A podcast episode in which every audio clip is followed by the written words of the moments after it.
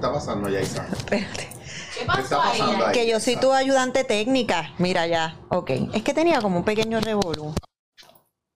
Cuando no es pasto en diciembre. ¡Uy! Ahora sí. Ya.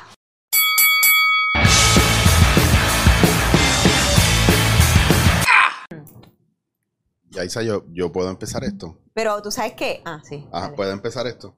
Ay, sí, pero espérate. Sí. Como incómoda. Tú necesitas algo para estar cómoda. Te hice café, te di masaje en los pies. Ahorita yo necesito más. No me has dado masaje en los pies. Ahora te niegas. Podemos- pero me lo va- antes de irme, tú me vas a dar un masaje en los pies. Yo no te voy a dar masaje en Claro los pies. sí Te- ¿Podemos empezar esto? Vamos a empezar. ¿Puedo empezar esto?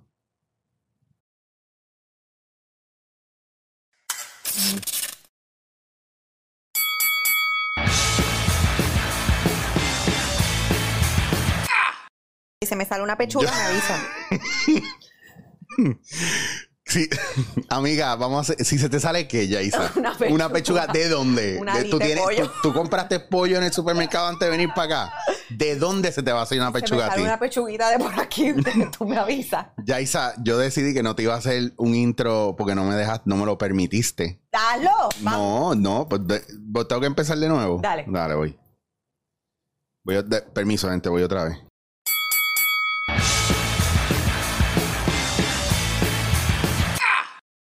Señoras y señores, Yaisa Figueroa. Ahí está el intro. Wow, qué porquería. Mira, Yaisa, te echaba de menos. Qué bueno que estás aquí. Qué alegría que estés aquí. No he hecho ni siquiera, no sé si el audio está bien o nada, ¿no? Yo estoy, yo decidí arrancar porque como tú eres una persona muy espontánea y tienes un reguero ahí y estabas con media, me- bueno, media pechuga por fuera. Pues yo decidí empezar a correr esto porque eso vende. O sea, eso va para Ah, mira qué bien. los OnlyPants mío. Para Los OnlyPants. Pues mira, si te hace chavo, necesito el 10%. Mira, eh, primero fue Margarita Bernardo aquí. Y ahora estás tú. Margarita Bernal no vino para acá. Vino para acá. Yo estaba bien nervioso, ¿Y sudé mucho.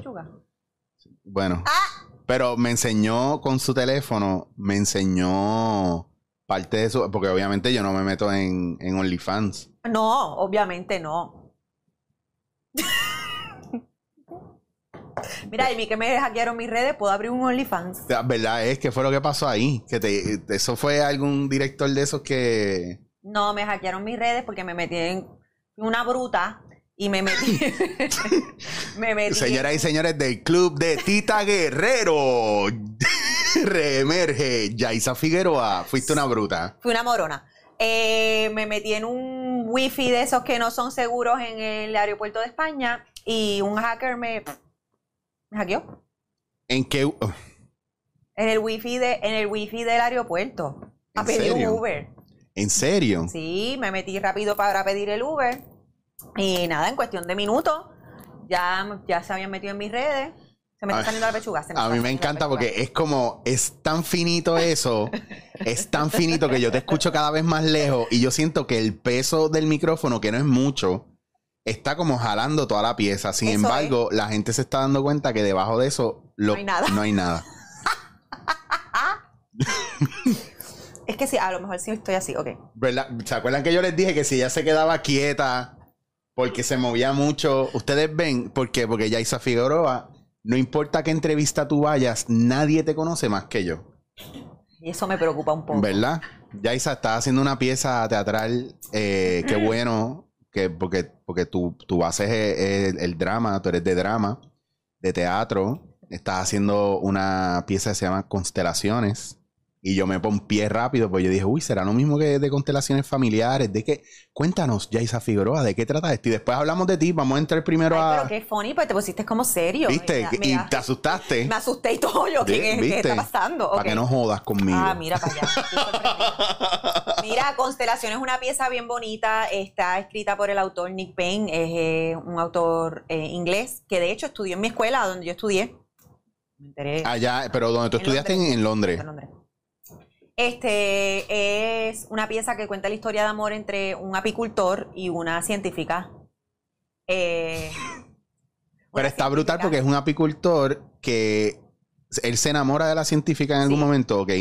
Pero porque sabe que esa científica, o sea, Jaisa Figueroa es como una avispa.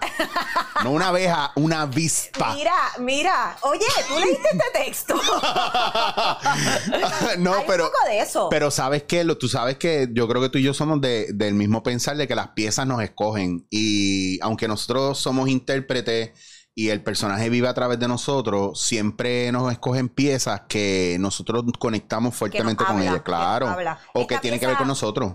Esta pieza realmente cuando el director se, se me acercó, él lleva casi como un año diciéndome, mira, tengo esta pieza que me encanta, que no-". de hecho, en algún momento se habló, a lo mejor tú las quieras dirigir y cuando yo la leí, yo dije, no, no, no, yo quiero salir, yo quiero hacer esta pieza, es una, eh, eh, es un loop infinito de posibilidades, son escenas que se repiten y todas, dependiendo de las decisiones que tome el personaje, eh, el resultado cambia es, es un- es una pieza escrita desde el lado científico, es muy científica. Yo me he tenido que chupar muchos videos de ciencia. Solite- bueno, pero imagínate los de Big Bang Theory que, que pasó con la con esta so- eh, Soleil Moonfry era la que hacía de Punky Brewster. La neuro, ella es neuróloga, de neuróloga, neuróloga, creo que Sí, es. neuróloga o no sé si cirujana neuro- neurológica, pero ella es, o sea, ella sabe, ella sabe de lo que está hablando. Sin embargo, en este caso tú no tienes ni idea de lo que hace. Pero mira, yo te voy a decir una cosa. ya yo he estudiado tanto que te puedo dar aquí una clase de ciencias atómicas y nucleares. Pero sabes que, y ahora te lo digo de corazón y no es joda, eh, dentro de todo el relajo y el chiste y la jodera esta de, de uno que si es bruto o no es bruto, tú eres una mujer bien inteligente y, y eres una esponja, que lo, lo más que a mí me gusta tuyo o lo que siempre me llevo de ti como actriz, no llores, no llores, suave, suave. Pero en serio, lo que siempre me llevo de ti es la capacidad que tú tienes de buscar y buscar y buscar y buscar y aprender y meterte en esa piel del personaje a través de lo que tú eres, pero la disciplina que tú tienes en, en educarte de lo que no sabes para que sea natural en el personaje. Entonces, eso está brutal. No todo el mundo hace eso. La gente lee un libreto. Yo conozco cuatro, brut cuatro personas indisciplinadas que leen el libreto y quieren hacer un personaje con un bagaje que ni siquiera se lo cuestionan.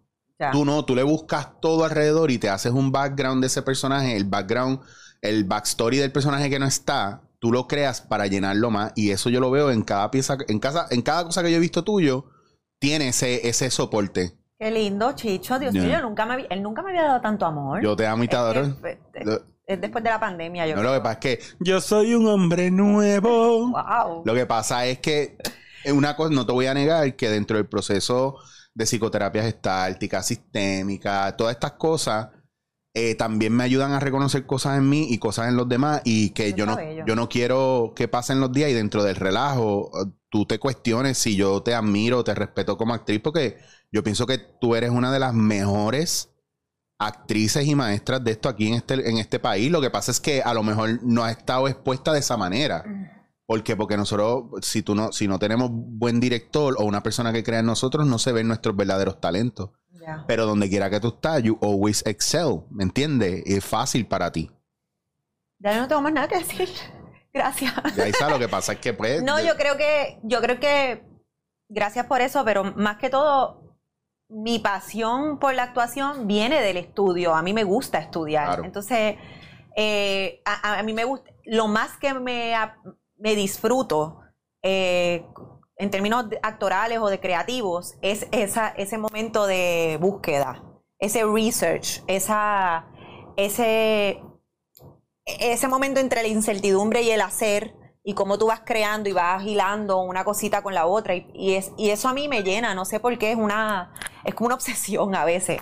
Este, el crear personajes y el estudiarlos. Me gusta mucho el estudio del libreto, me gusta mucho el estudio del personaje, el análisis del texto. Esa parte de la actuación a mí me gusta un montón y, y es, es un tema en Puerto Rico que muchas veces cuando dan clases de actuación o X o no se, to no se toca. Pero, pero, ¿por qué no se toca? ¿Te lo puedo contestar yo te puedo dejar Pero contestarlo? por favor, contéstalo tú. No se toca porque la- a lo mejor la gente con la que está enseñando le falta profundidad y le falta reeducarse y actualizarse. Porque, porque cuánta gente yo no conozco que dice que hace Meissner y no entienden lo básico de Meissner, que es la conexión, es el juego y que la pregunta que se hace el actor es por qué y la contestación es emocional, pero si no pueden acceder a sus mismas emociones, ¿cómo van a acceder a la del a las del personaje.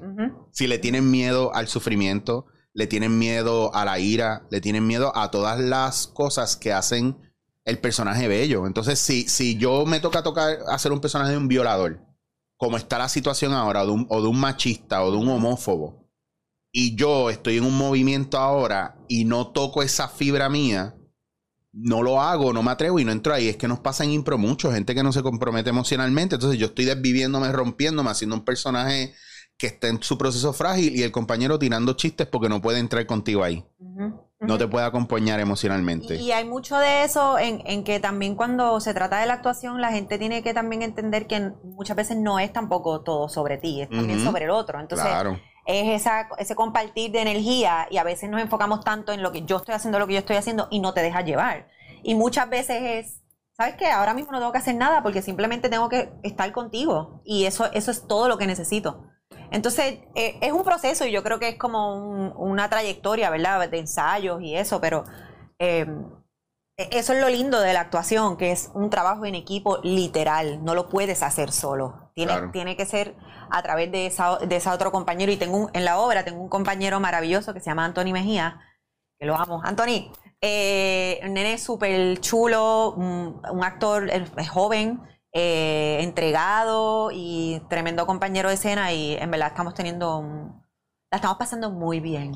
Hay momentos que dentro de la búsqueda lo que necesitamos no está en el research nuestro, y no está dentro de nosotros, está en el compañero. Claro. ¿Qué cosas dentro del en el compañero tuyo como actor o dentro del personaje tú, tú te llevas de él o tú recoges de él? ¿Qué provoca él en tu personaje o en ti como actriz?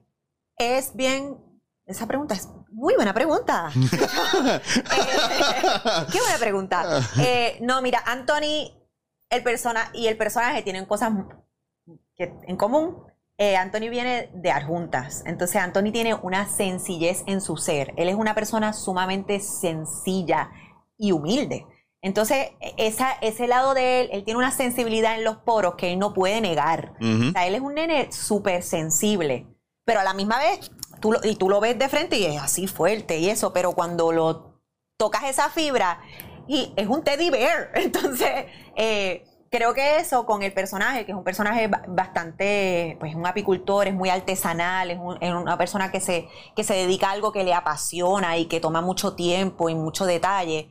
Eso, eso del apicultor, del personaje que se llama Rolando, se llama Rolando. de momento me perdí. Wow, Yaisa, wow. wow. ¿Lo sabes por qué pasa? ¿Sabes qué pasa? ¿Sabes qué pasa? Que el, hay, música, hay música en vivo. Hay música en vivo y es Ronald. Y siempre lo ah. confundo. El muchacho que. El es muchacho que, es, que vi, es que te vi cara de brain fart ahí. y fue como. Mm. Creo que dije el nombre del muchacho. By the way, aprovecho a hacer un cambio de tiro para que te arregles esto aquí un momento para que la gente no La pechuga se me salió. Eh, y aprovecho la oportunidad para dejarle saber a la gente que se puede suscribir, que Carlitos Lion no se mató haciéndome esto aquí bien chulo de suscribirse para que usted lo pase por alto.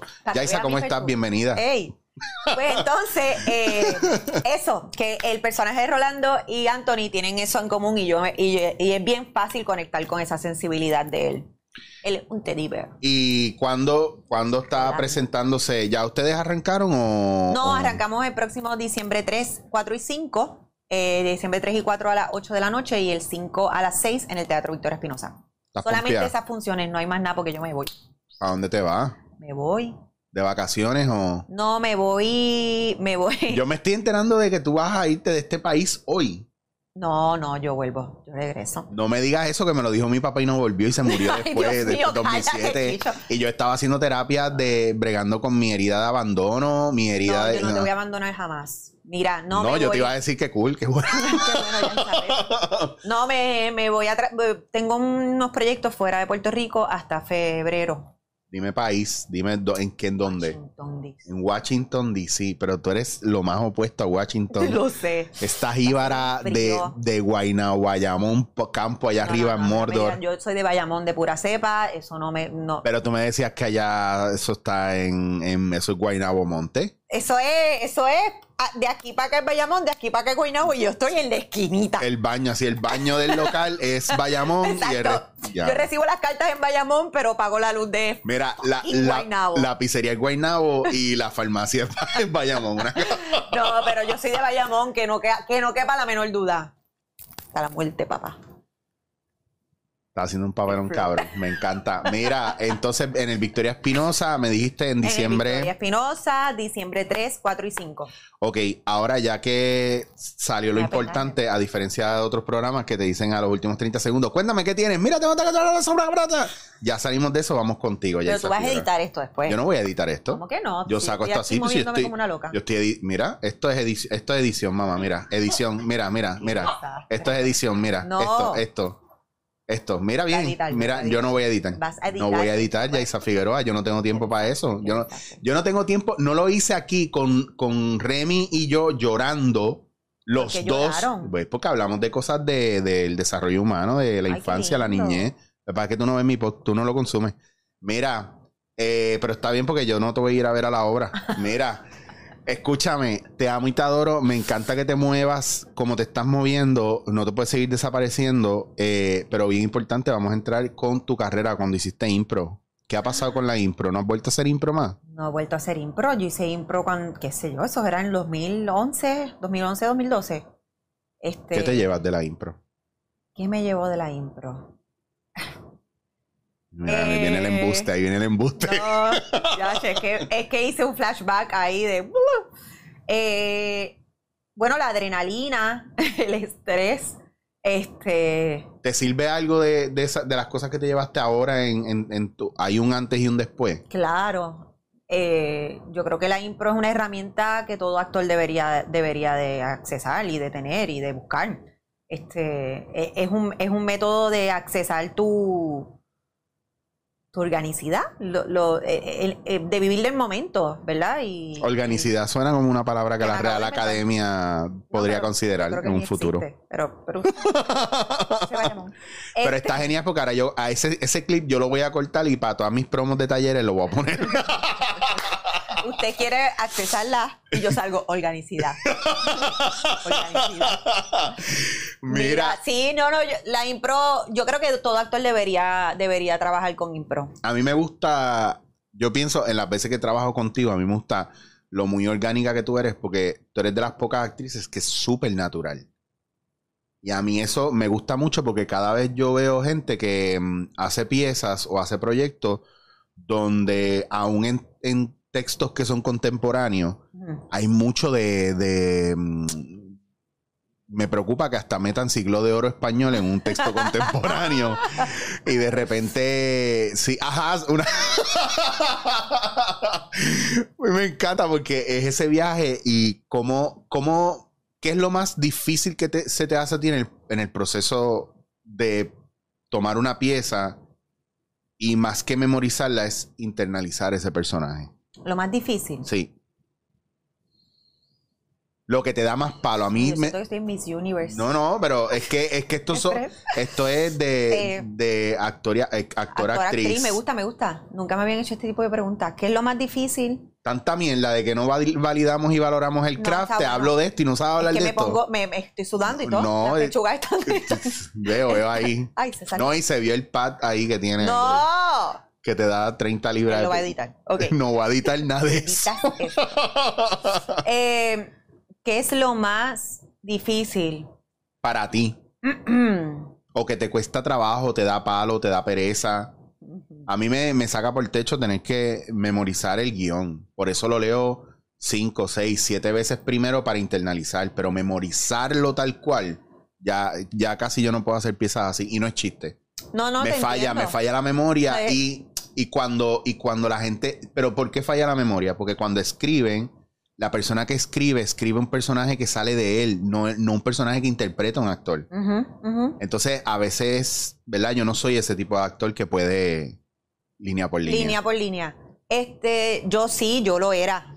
Yo era la, bueno, porque yo hice mucho siglo de oro. Claro. Este, hice mucho clásico. Entonces, sí era, eh, a- había una educación en si hay un punto, hay una pausa, si hay un cambio, si hay una coma, hay, tú sabes, tienes que hacer esa pausa que, que, que significa la coma porque el autor escribió esa, esa, esa coma está ahí porque el autor la escribió. Y ya obviamente ya con los estudios, con el tiempo, con las experiencias, uno va moldeándose, ¿verdad? Y uno crea también sus propias estrategias, pero qué funny que diga eso porque antes al yo tener que memorizarme los textos tal cual, se me hacía más fácil, pero ahora que ya, que ya es, que ya lo estoy accesando de otra manera, pues no, memorizarlo sí, últimamente se me ha hecho más difícil. Por aquí está el asistente de dirección y cada vez que digo, línea, línea, línea, estoy pariendo. Este, pero a la misma vez, el sentirte libre en escena de tener esa, esa, yo digo esa cosa de shame de decir, no, no, no, ahí va, ahí, la línea tiene que decirse así o asá, y simplemente decir cómo salga en el momento, es bello. Es, es ese feeling de estar, de estar en el momento y de vivirte ese instante y no estás, no estás pensando en el texto o cómo lo escribió Shakespeare, ¿entiendes? O cómo Lorca escribió esta, esta línea exacta porque lo tengo que decir tal cual, sino es, ya es a través de mí que se está proyectando y es lo que salga por ahí, y si sale bien y si no también, y es, es lo que hay. A la- bueno, a la larga tú eres la que está en el escenario. Yo, yo, yo me acuerdo en Sagrado que estábamos haciendo, no me acuerdo si fue Electra o algo así.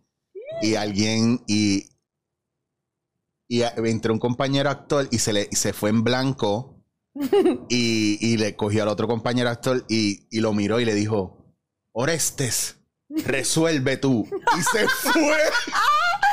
y se fue, no. loca. Y Orestes hizo. Resuelve tú. ¿Cómo? O sea, Ya sé, pero es que improvisar una obra griega, Y un o sea, ¿quién hace eso?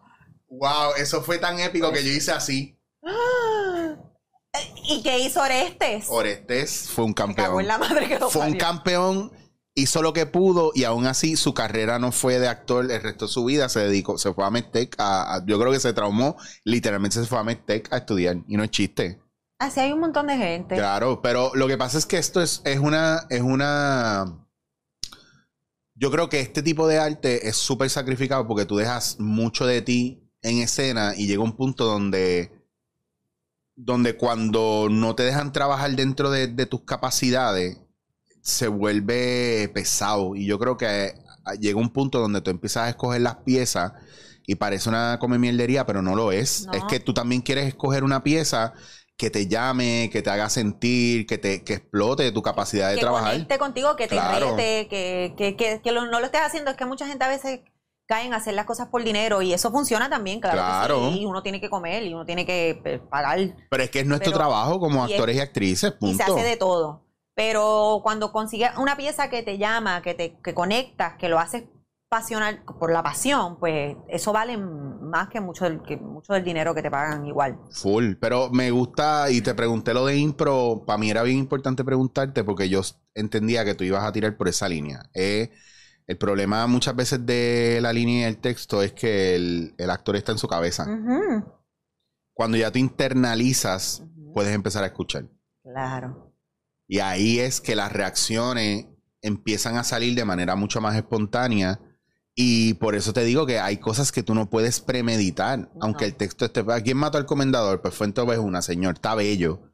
Pero hoy día, que el trabajo, ¿verdad? Que estamos en la era de los reality, de la conexión, de la proximidad, del, del te estoy pagando para que me hagas sentir. Como decía David Mamet, el trabajo del actor y de la actriz es hacer que el público ejercite las emociones. Entonces, si estamos en esa línea y nosotros no, no, no lo compramos para nosotros, no se lo podemos No vender se al lo puedes público. vender a nadie, exacto. Es como si, si, tú, no lo, si, tú, si tú no lo ves como actor, tú, pues entonces el público tampoco lo va a ver. ¿Te has llevado cosas de algún personaje así dolorosas o, o te has arrastrado el personaje contigo? Se- ¿Tu pareja ha sufrido por esto? Bendito, Por estos act- santos. No, yo lo Este- sé. Yo le tengo, yo tengo un altar, altar. ahí. Oye, yo tengo mi bóveda ahí y yo le tengo una vela prendida. Yo le tengo una vela prendida en mi bóveda. Todo el todo el mundo a, mi, mundo a mi esposo le preguntan, ¿cómo tú lo haces? Y él tiene la respuesta perfecta. Un día a la vez. Un día a la vez. Y eso que tú le caes como dos semanas de golpe, así en un solo día. Un- El mejor. Este, Sí, me he llevado, me he llevado cosas, claro. Yo me, yo me acuerdo así, co- como que de, de momento me acuerdo cuando yo hice La Mujer de Leonardo en Bodas de Sangre. Muchachos, eso era una cosa bien fuerte para mí, un sufrimiento. Y yo me acuerdo que yo estaba con mi roommate en esa época en la universidad. Y él me decía, Yaisa, o sea, tú eras otra, otra cosa. Yo, yo estaba en depresión real. Era una cosa como que todas las noches lloraba. Él me decía que me escuchaba bañando llorar. O sea, yo en la ducha llorando. Y él, él me decía como que, mira, eh, yo quería tocarte la puerta y decir, estás bien, pero yo sabía que tú estabas por tu proceso.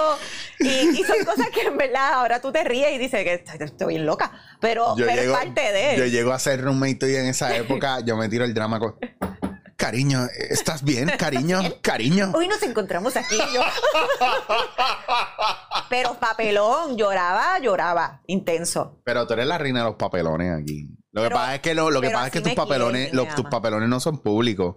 No, Eh, pues claro que no, porque no. yo, porque yo, yo todavía soy de la época que en las redes sociales no quiero presentarme tal cual soy porque me doy bochorno de mí misma. es como que si yo presento a esta persona, es como que desastre. Pero si tú eres la, la chamaca más cool del mundo. Ey, pero eh, tú sabes que la gente después, ay Dios mío, pero qué desastre esta niña. Pero nada. Síganme, ella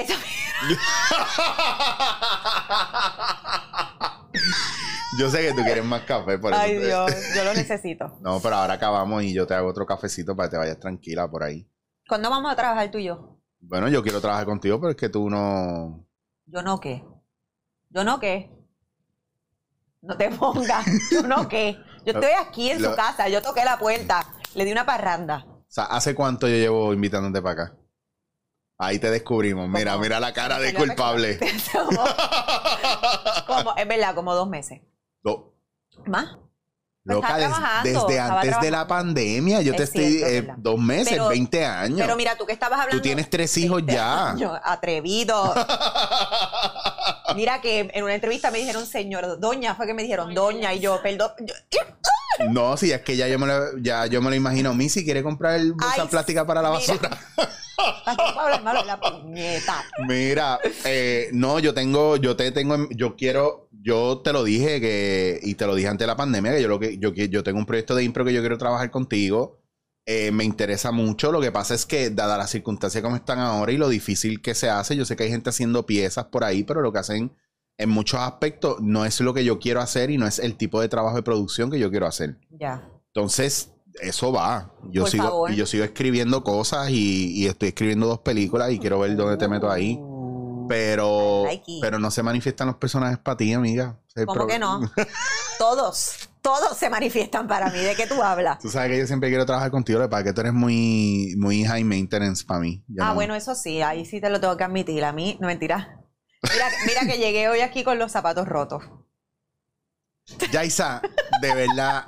en- en do- tú, tú no quieres que vean tu vida desastre, pero sin embargo llegas con zapatos rotos, llegas con los pads esos de, de tres size eh, por fuera. Ay, ¿se Eh, me sale? Ya. Mira, Esto es. eh, yo, yo- ah, ya- ah, entonces viene con 70 personas como si estuviera haciendo un reality. La tipita esta. Que de- no, yo no estoy haciendo nada, pero mira, estoy haciendo mi reality. de Jefa, Jefas 4. Mira, funky.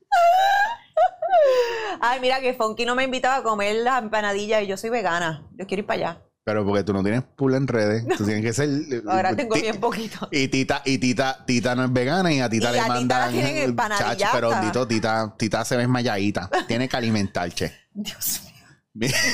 Tita, te queremos, Tita. Mira que no me la tenían montada los otros días porque estoy haciendo cosas con Alexandra y me llaman del, mira qué cabrones, me llaman del circo a decirme que, que, que, que yo estoy vendiendo la información a Alexandra de los shows de Tita y cosas. Y yo digo, bueno, estoy pasando batuta porque a Tita lo que le quedan son dos recortes. Ay, no digas Tita eso. tiene 97 No, años tiene no- ya. No, no. Tú lo Tita sabes. Y bien. Alexandra es la nueva talento emergente que va a durar 70 años más. Yo estoy buscándome la vida. Esa es la No, que hay. Pobre. Te la puedo Tita, presentar. Tita, Alessandra. preséntamela, preséntamela. Yo nunca la he conocido.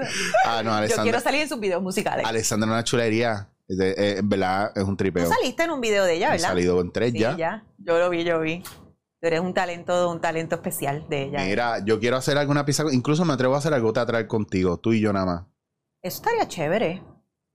Bueno, pero yo no escribo nada. Yo no escribo ni una tarjeta de No, colmo. pero, pero mira, vamos a hacer algo y esto es un formato, esto es un formato de, de impro que me lo dijo Elena la primera vez y nosotros trabajamos algo con una modificación que le hizo Esteban, que se llama Gravity Water, que es que hay un actor con una, literalmente con pedazos de piezas teatrales reales, memorizadas, y el improvisador juega a través de las líneas del actor.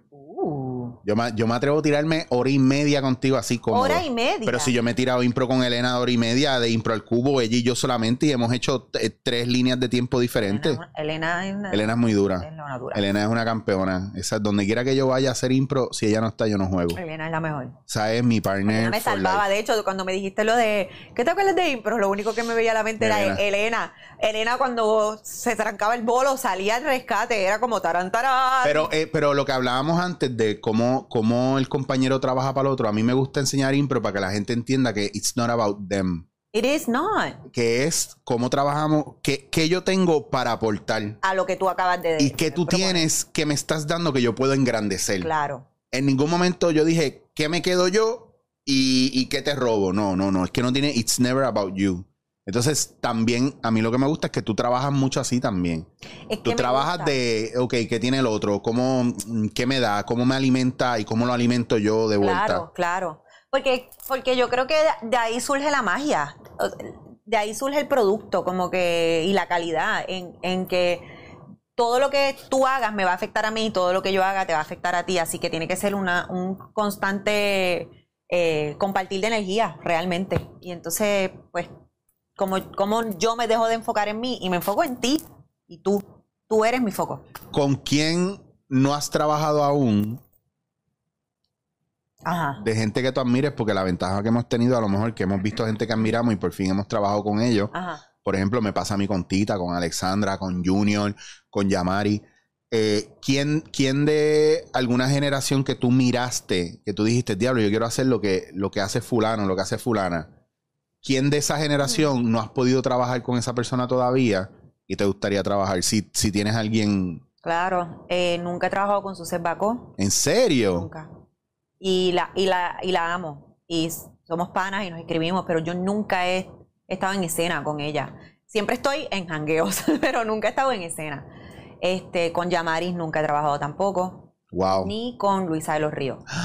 Tú sabes que yo tuve un casi. ¿Por qué no hacemos una obra entre todos nosotros? Pues, yo, yo, lo, yo lo resuelvo todo con impro. Es que la mejor manera es cuadrar una estructura porque todas las que mencionas, Yamari es una con la que yo trabajé impro y era la más caga que estaba y era la que la más dura. Es que pero es porque tienen, tienen, tienen, una, tienen una capacidad y tienen un bagaje que es muy necesario en impro. La gente no entiende que mientras más tú has hecho teatro y más has hecho personajes y más te has comido libros y más inteligente, estudioso o más información tú tienes, más fácil para ti es. Lo que hay que trabajar es la parte de la censura. Pero la ventaja que tienen los actores es que si supieran hacer impro, entonces volverían a la comedia del arte y tendrían piezas, cada pieza sería diferente y nueva y, se recostarían de ellos mismos como directores, dramaturgos, eh, editores de ellos mismos. Antes, ¿verdad que como que para esa época del 2010, 2011 había como más movimiento de impro y últimamente como que no hay tanto? Porque no hay maestros buenos. En serio. No hay foro, no hay maestros, no hay respeto por esa disciplina. ¿Por qué yo pedí que ya no me llamaran comediante y que habláramos de yo como actor y yo como improvisador? Sí, no, donde quiera que vamos. Chicho, ¿cómo te presento? Actor, actor improvisador. Ya está. Ni stand-up comedian, ni comediante, actor improvisador. Ya está. ¿Por qué? Porque si yo quiero crecer la impro, yo tengo que ser un advocate para la impro.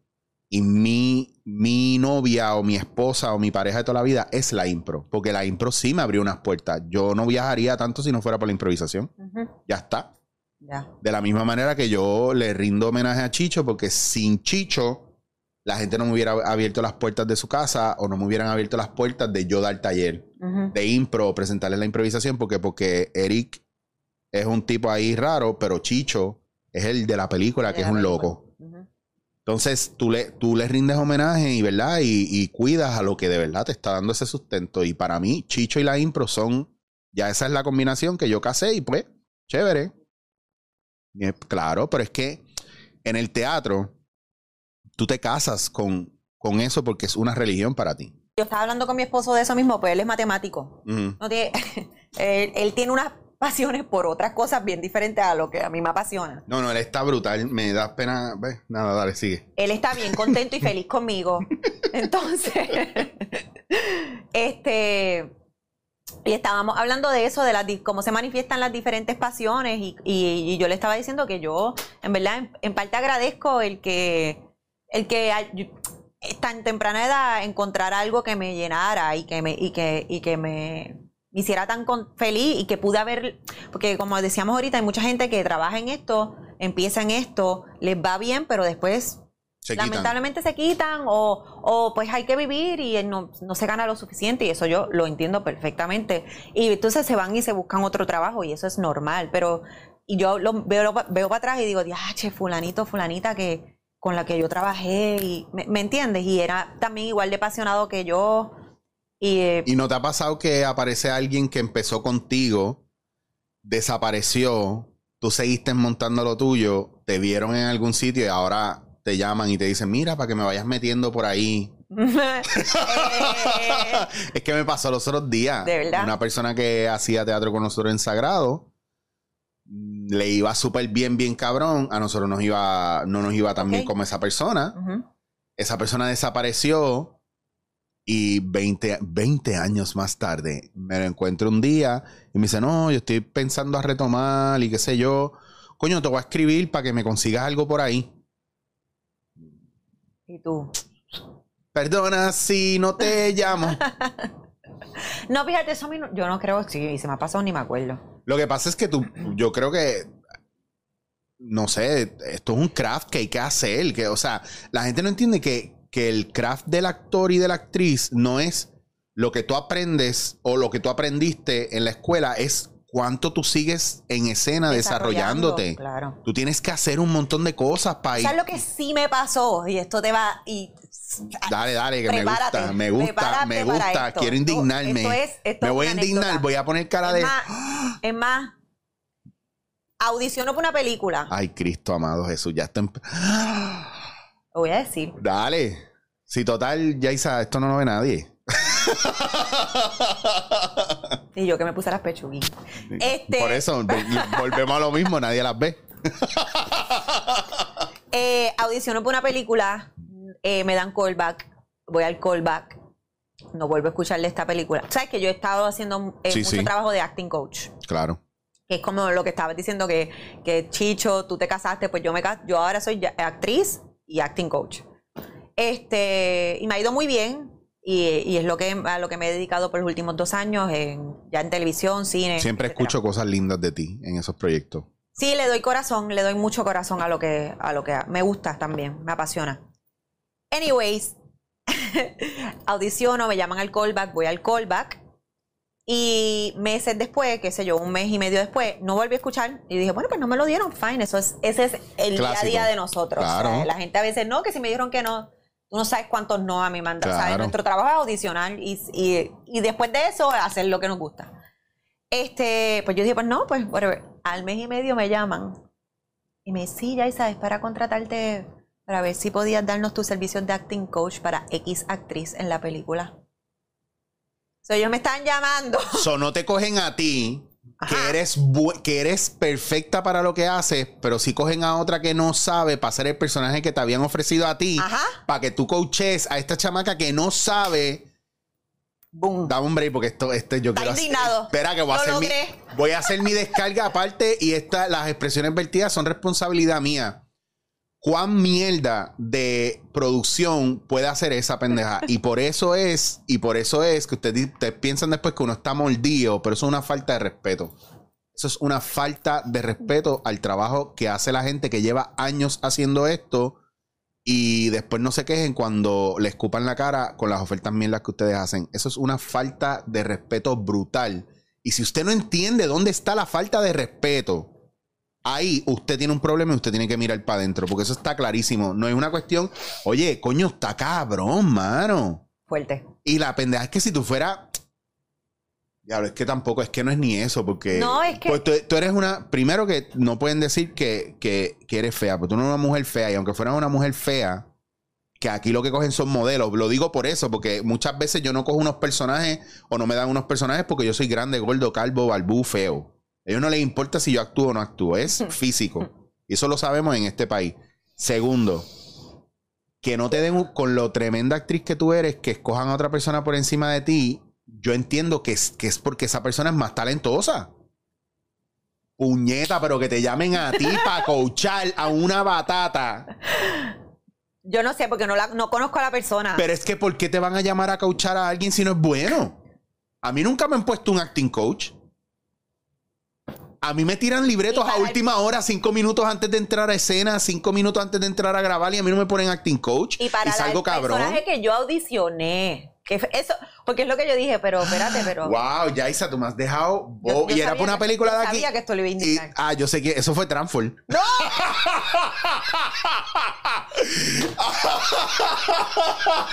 Nos vamos a ir unos cortos comerciales. Mira, esto yo no lo voy a editar. Mira, peor. fue, pero fue. No. Ah, no. Yo me quiero meter debajo de este, de este mueble, entre medio aquí.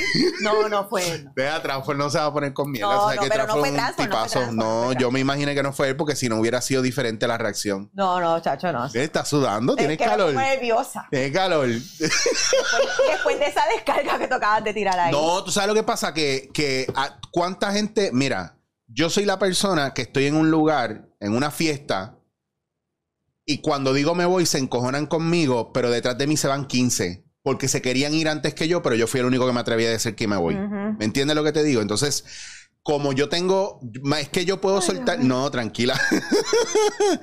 Pienso que es una falta de respeto, me hago responsable por mis comentarios, full, y yo estoy cansado de, de ese maltrato y de esa manera en la que tratan a los actores de este país y de la manera en que muchas producciones no respetan a los actores de este país. Y lo he dicho muchas veces aquí. No es una cuestión de divismo. Déjame sacarte de cámara para que puedas respirar. no es una cuestión, no es, no es una cuestión ni de divismo, es una cuestión de que tú respetas a la gente en cualquier trabajo. Pero si, si la mitad de la gente que está haciendo los trabajos de nosotros son gente que no está preparada, que están haciendo una mierda, que se están tirando eh, a cobrar bien caro, no tienen la experiencia, entonces cuando uno pide lo suyo, uno es malo, pero a ellos por ser arrogantes, por ser decididos, por tener una persona que le corre los negocios, a eso sí les pagan y no joden con ellos y joden con nosotros que estamos más comprometidos y que esté antes de nosotros, pues yo pienso que es una manera muy sádica de querer joder con nosotros, torturarnos, hacernos pasar trabajo innecesario, pero sobre todo menospreciarnos. Y para el que no lo sepa, para que lo entienda, una de las necesidades básicas del ser humano, ¿verdad? Es la validación del trabajo que hace. Y si usted como líder no entiende eso, si usted como productor no entiende eso, si usted como director no entiende eso, usted no tiene dotes de liderazgo y a mí no me interesa seguirlo a usted. ¿Por qué? Porque entonces no confío. Y una actriz como esta, un actor como yo y como muchos que hay en esta industria, han dejado de trabajar en esta industria porque los puertorriqueños hemos sido bien, bien canallas y bien malos con nuestra gente. Y de la misma manera que durante la pandemia un montón de gente dejó de trabajar a coger el púa y que tuvieron que hacer muchos restaurantes y muchos lugares. Ah, que me se fueron de víctima. Ah, nos dejaron arrollados. ¿Cuál era el tratamiento que usted le daba a sus empleados? Y Ya. muchos se fueron en quiebra y todo, porque, no- porque pues, Entonces, ¿qué, qué significa? Que el workforce aquí empezó a decir, ah, espérate, si me van a tirar chavos por allá y yo no tengo que hacer nada, pues no lo voy a hacer si total, para lo mal que me trata fulano. ¿Tú sabes cuánta gente yo escuché que me decía, "Ay, es que mi jefe fue un cabrón conmigo? ya. Entonces, siempre queremos culpar a los que toman acción por cuidarse, pero no pensamos, coño, ¿qué le hice yo a esa persona que decidió Claro. alejarse de mí? Pues, obviamente yo, sabes que yo dije que no al trabajo, ¿verdad? No, yo, yo me imagino, no, porque tú eres, pero si es que eso es lo que yo respeto de ti, por eso yo tengo estas conversaciones contigo, porque, porque por, por- dicen que por chavos baila el mono. Tú no eres un mono. No. Tú eres una. Y, y ahí es que está, y eso es. Mira, Tina Fey, que amo y admiro, dijo que empowerment es saber decir que sí sin sentirte mal y saber que decir que no también sin saber sentirte mal. O sea, que tú puedas decir que sí o que no y que ninguna te provoque otra cosa que no sea satisfacción. Pero Qué bueno que llegas a ese punto porque para yo llegar a decir que no me tomó mucho tiempo. porque aquí nos dicen, no, no puedes decir que no porque después no van a querer volver a trabajar contigo. O mira, no, que si este, tienes que decir que sí porque fulano... Y después yo dije, ¿sabes qué? No, yo no, tengo que decir que sí a todo. es humillante también. Es que y no es ni moldeera, es humillante, es humillante. Y, todo el mundo va a decir, ay, qué bueno, you're the better person. Porque aunque no te escogieron a ti y cogieron una persona para hacer tu trabajo, tú estás ahí para cuidar a la otra persona. No, eso no es, that's not the better person. Y, todo el mundo, ah, pero cobras. Sí, pero, pero no, pero no. pero le, le estás enseñando a la gente que pueden hacer contigo lo que les dé la gana y no validarte donde tú, donde tú tienes que estar validada también. Y aparte de eso, no estoy aportando a mi industria y, por la, y, no estoy ayudando a mis compañeros actrices ni actores. Porque al parte de, yo hago coaching, claro que sí. El coaching es algo que se hace hace años. Y en la industria americana y allá en Londres, en todas las películas, eh, los actores casi siempre tienen coach. Y eso es algo que se hace. Pero son actores que buscan coach para eh, momentos específicos o cosas fortalecer, ciertas, cosas. ciertas cosas. Pero si yo accedo a ser coach de alguien que no tiene experiencia o de, o de, y no estoy diciendo que no lo vaya a hacer nunca, porque lo he hecho con jóvenes y todo, pero en una situación como esa yo sentía que yo estaba haciendo, yo le estaba haciendo un mal a mi, a mis propios, a mi oficio. Pero es que le, le, estás haciendo un mal también a la persona que está ahí porque le estás diciendo, yo puedo hacer lo que ella hace, lo que tengo que hacer es tenerla a ella al lado para que me diga cómo hacerlo en el proceso. No, cabrón, no. ¿Me entiendes? Tienes que educarte y buscar independizarte en ese proceso y pedir en momentos específicos cuando lo necesites. Pero, pero es como, o sea, me, tú, que volvemos a lo mismo. Pero también hay una cosa de, de, vender, porque es como que esta necesidad de es que necesitamos figuras públicas para vender, y eso yo lo entiendo porque esto es un negocio y eso no se le puede quitar a nadie. Esto es un negocio, fine. Se vende arte, ok. Pero ¿cómo entonces se, se puede desprender esa, esa visión y, querer vender calidad o querer vender otro, tipo de producto, no necesariamente vender a través de una estrella o, una figura pública. ¿me es que yo no, es que ya yo no compro eso, esa cuestión de vender, eh, porque entonces tú me estás diciendo a mí que tú estás cancelándole la oportunidad a gente que de verdad se ha jodido, aunque sean nuevos. Ojo, hay gente nueva que entiende y le apasiona esto. Claro, sí, un montón. Pero a veces yo veo proyectos y yo digo, pero ¿y por qué a fulano lo pusieron con fulana? Si fulana tiene una presencia más fuerte. Entonces a mí lo que yo estoy viendo no es culpa de fulano o fulana. No. Es culpa de producción y dirección. Claro. Y muchos directores se frustran porque pues están para los chavos también, pero no los dejan hacer lo que quieren. Entonces los productores que no saben de la industria y ahora es un money making machine, ¿verdad? Pues están preocupados por cosas que nosotros que sabemos de la industria no nos competen y no nos ayudan. ¿Me entiendes? Entonces a mí eso me molesta. Y yo prefiero, pues, ¿sabes qué? Yo, I'm the, better person. ¿En qué aspecto? Yo soy capaz de sacrificar mi pasión y dejar de hacerlo y dejarla morir pensando, ah, pues entonces significa que mi, mi craft murió. Yo lo veo de esa manera. Hasta que yo no me, hasta que yo no me pueda hacer mi propio craft como Dios manda, yo lo dejé morir. Y no es chiste y no me da pena. ¿Por qué? Porque como yo soy un ser humano que le encanta aprender y que sabe un montón de cosas, yo no me estoy muriendo de hambre. Yo estoy trabajando en otras cosas que tengo que coger lo que yo más amo y lo que me apasiona y echarlo a un lado para no mancharlo más y hacerle más daño. ¿Sabes lo que pasa? Es que eso no era lo que yo a mí me apasiona y yo amaba. A mí me lo cambiaron y me pusieron una copia barata de lo que supuestamente es. No, eso sigue en mi corazón lo que yo hacía antes. El, no poder dormir pensando en el estreno, el memorizarme las líneas, el entender mi personaje, el ir a mis clases, el ir a, registro en sagrado y decir, ven acá, yo he cogido tantas electivas de teatro que mm, si yo me cambio de concentración, ¿cuándo me gradúo? Y que la de registro me dijera, ah, pues tú hubieras graduado el año pasado y yo decir, cámbiame la concentración que esto se acabó aquí.